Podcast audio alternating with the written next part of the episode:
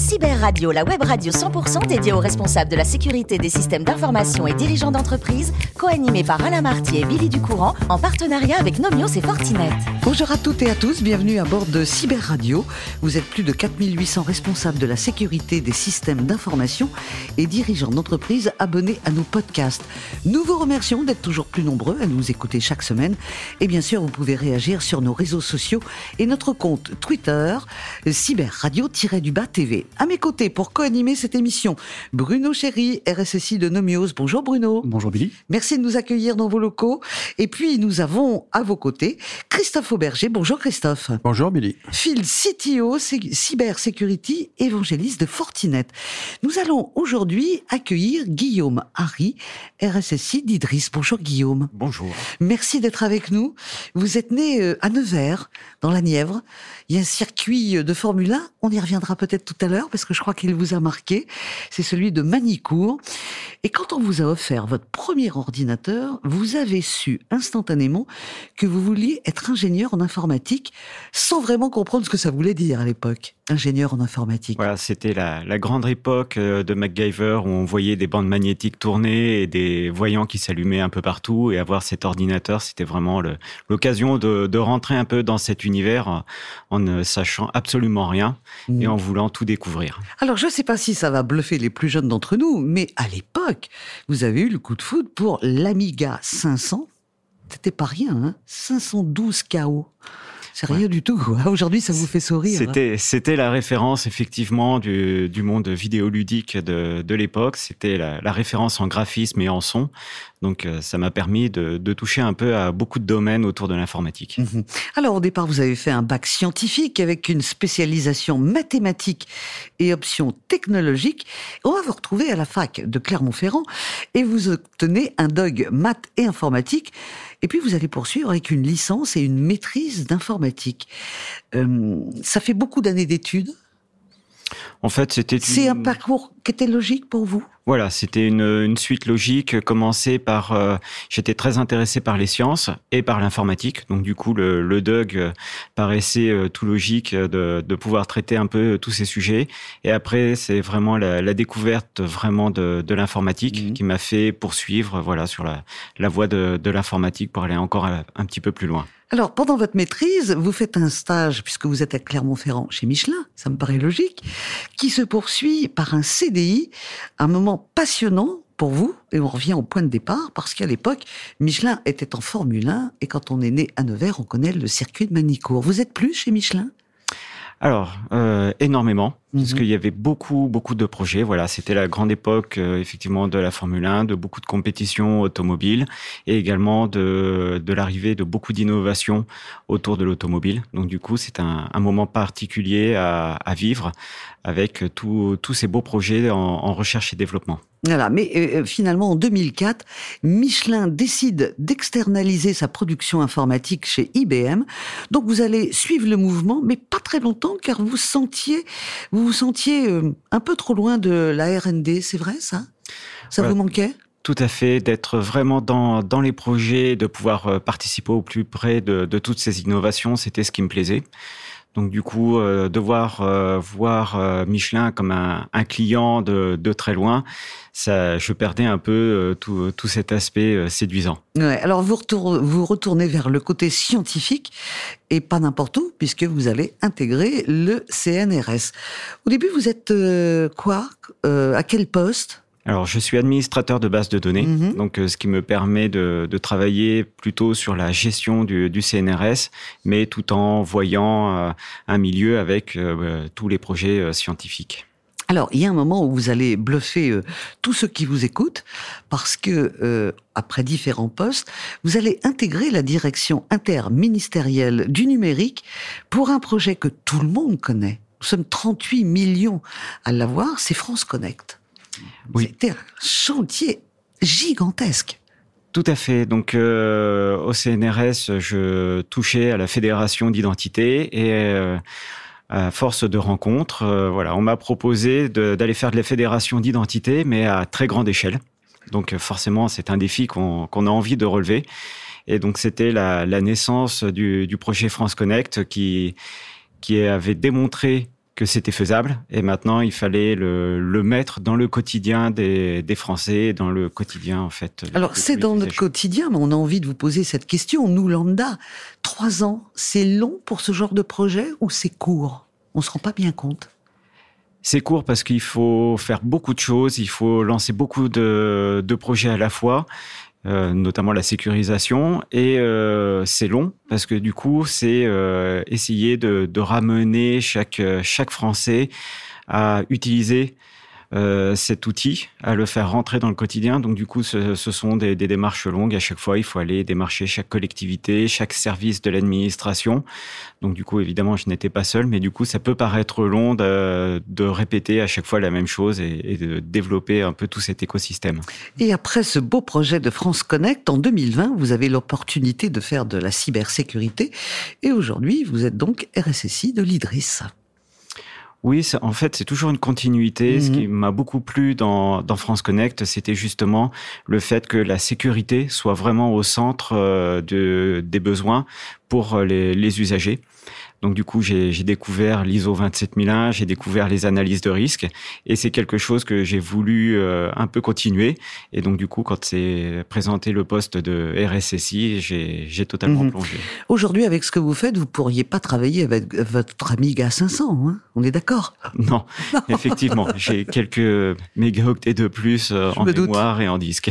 Allez, question avec. Euh, on commence par vous, Bruno. Bonjour Guillaume. Bonjour. Alors justement, dans le cadre de vos activités euh, à l'IDRIS, euh, la sensibilité des données que vous, enfin, que, vous, que vos équipes et que vous, tous les différents pôles euh, manipulent à l'IDRIS induisent de facto une, une énorme charge euh, en poids réglementaire en fait. Il y a quand même beaucoup de données personnelles, de données très sensibles. Du coup, comment est-ce que vous organisez pour euh, bien vous assurer que vous couvrez cette charge, que cette charge en tout cas est adressé correctement. Sachant qu'on part évidemment, on parle des ISO 27001, mais c'est un des nombreux référentiels qu'on qu pourrait citer là. Comment partir de l'exigence pour arriver jusqu'à l'application finalement technique et process et organisationnelle euh, des contrôles et pour s'assurer qu'on a une homogénéité de bout en bout pour porter toute ce, cette charge-là? C'est presque une construction en mode agile en fait. On prend chaque point, et on itère petit à petit pour euh, mettre en œuvre euh, la sécurité, parce qu'on ne peut pas partir euh, from scratch et, partir que sur la sécurité. Il faut bien sûr prendre en compte d'abord les utilisateurs, la capacité à utiliser un, un supercalculateur. Donc du coup, à chaque fois, il faut prendre une, règle, le besoin de l'utilisateur, faire en sorte, en sorte que ça corresponde, et puis après passer à, à la phase suivante, à la réglementation suivante. Donc partir des besoins métiers, des besoins business entre guillemets, et inclure, euh, comment dire, et diffuser la responsabilité sur l'ensemble des acteurs de la chaîne sécurité. Voilà, inclure la sécurité en fait à chaque besoin de, des utilisateurs et leur faire comprendre en fait que eux-mêmes ils ont besoin de la sécurisation de, de leurs données, ce qui n'est pas toujours euh, facile avec des, des chercheurs qui, qui sont dans un, qui vivent dans un monde idéal. Et voilà, mon rôle est de leur rappeler que malheureusement à l'heure actuelle le monde est, est loin d'être idéal. Christophe? Oui, merci euh, Guillaume et bonjour. Alors effectivement, euh, concernant ces, règles euh, et, énormes, vous voyez ça plutôt comme une contrainte hein, ou, au contraire comme une opportunité de mettre en œuvre des projets de cybersécurité plus efficaces? Alors c'est une opportunité parce que ça permet un dialogue avec les, les directions, de leur rappeler que euh, voilà ils ont des contraintes à, à, respecter. Donc du coup ça leur permet de prendre conscience qu'il y a énormément de choses à faire. Et après le, le rôle c'est de leur expliquer, d'expliquer à tout le monde pourquoi il y a ces contraintes.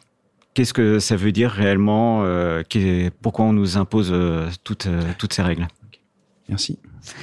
Bruno, oui, au niveau de la gestion du risque, j'ai une question, on sort directement, on repart, on repart de 27001 pour peut-être parler de 27005.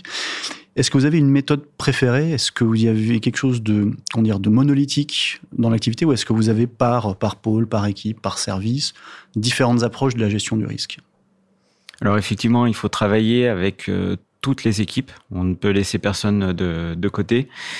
Après, a, on, on, reprend effectivement chaque mesure de, des différents ISO et c'est un dialogue constant en fait. Et voilà, on itère pour essayer de faire avancer point par point. Et vous adaptez chaque fois, chaque, chaque contexte différent à voilà, une réflexion. Il faut s'adapter. En fait, l'objectif, c'est plutôt de séduire que de contraindre. Donc, amener à chacun, voilà, à comprendre quel est le, quel, quels sont les, besoins en sécurité pour qu'ils y adhèrent et qu'en fait, du coup, la, sécurité ne soit plus vue comme une contrainte, mais comme euh, quelque chose qui va les aider au quotidien. Mmh. Dernière question, vous revient, Christophe Oui, tout à fait. Alors, euh, je, crois, je, crois, savoir que, que vous revoyez l'analyse des risques à chaque publication d'une attaque. Est-ce que vous avez dire que vous avez mis en place une cellule d'étude des menaces, un peu comme un, un cyber threat intelligence, ou, ou, ou, pas du tout, et c'est quelque chose qui est euh, transverse aux, aux équipes? En fait, c'est transverse après euh, chaque euh, tentative d'attaque. C'est de faire un retour d'expérience, un post-mortem, et de travailler ce post-mortem, retravailler chaque étape, tout ce qui s'est passé, et voir comment on peut améliorer, du coup, euh, et reprendre. Voilà, d'où l'agilité. Effectivement, c'est très itératif. Merci. Merci beaucoup Bruno et Christophe. Euh, Guillaume, on va revenir à Manicourt, près de Nevers, où vous êtes né.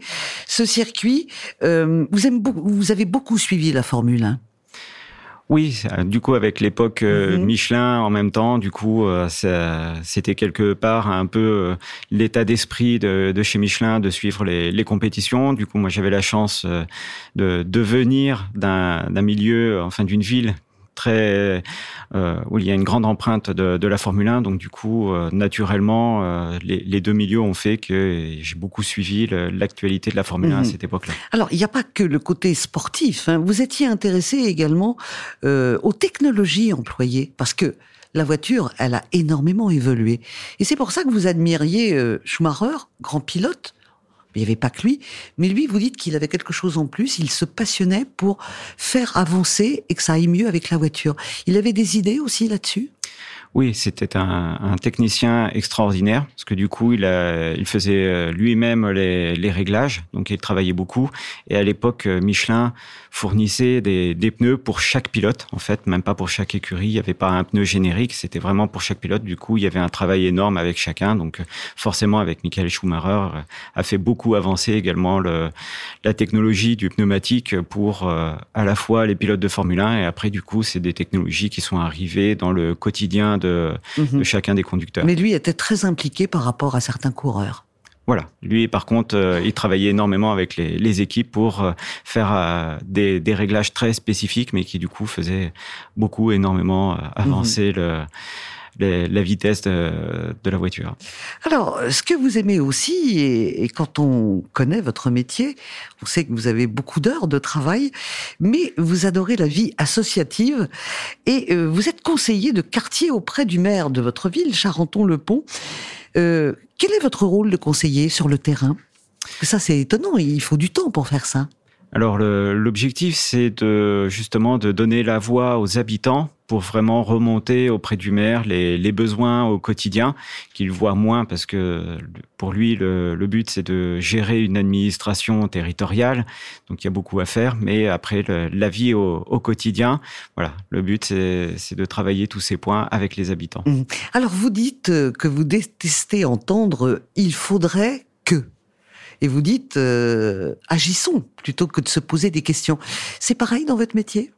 Oui, c'est mon leitmotiv en fait. C'est ce qui m'a fait aussi euh, avancer à, à chaque fois c'est euh, d'être plutôt dans l'action, d'agir plutôt que d'attendre que quelqu'un le fasse en, en, agitant des grands euh, il faut que. Voilà, je préfère être euh, ce, celui qui va un peu organiser, écouter et puis après amener des, des actions à réaliser. Mmh.